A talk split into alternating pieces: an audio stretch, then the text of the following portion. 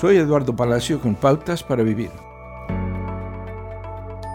Cualquiera que sea la edad que tenga o la etapa de su vida en la que se encuentre, es fácil sentir que está atrasado. No está casado todavía, su carrera profesional nunca se ha materializado, ya debería haber logrado esto y aquello. Cuando quedamos atrapados en estos pensamientos, no estamos pensando como lo hace Dios. Dios no se limita al aquí y ahora. No hay fechas de vencimiento en sus planes y propósito para nuestras vidas porque Él es capaz de hacer lo imposible.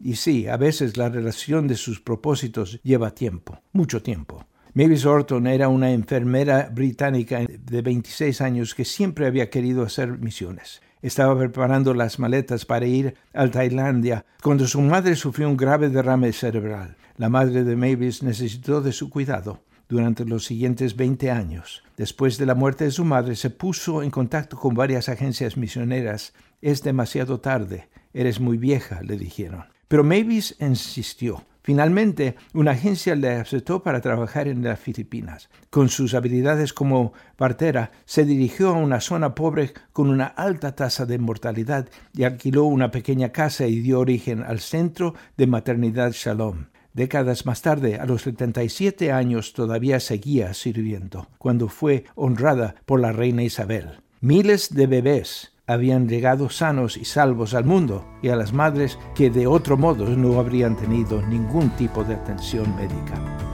Acaba de escuchar a Eduardo Palacio con Pautas para Vivir, un ministerio de Guidelines International. Permita que esta estación de radio sepa cómo el programa le ha ayudado. Acompáñenos en la próxima emisión de Pautas para Vivir. Gracias por su sintonía.